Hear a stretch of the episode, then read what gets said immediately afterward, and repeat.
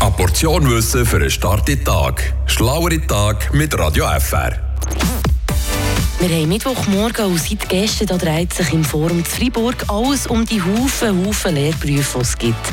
An der Berufsmesse Stadt gibt es 230 verschiedene Jobs zu entdecken, unter anderem Landwirt.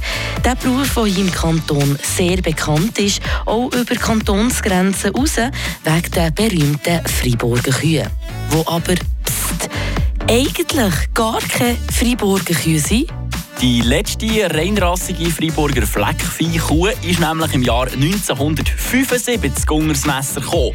Seither gibt es tatsächlich keine einzige Joschi Freiburger Kuh mehr auf der ganzen Welt. Traurig aber wahr, mittlerweile sind die bekannten schwarz-weiß gefleckten Kühe, die man ja auf dem Schweizer Tourismusplakat viel sieht, tatsächlich alles Holländer oder Kanadierinnen. Holstein heisst die Rasse und hat sich durchgesetzt wegen ihrer Milchproduktion, die gegenüber der Freiburger Rasse viel höher ist. Frische Tag, der Radio FR Morgen.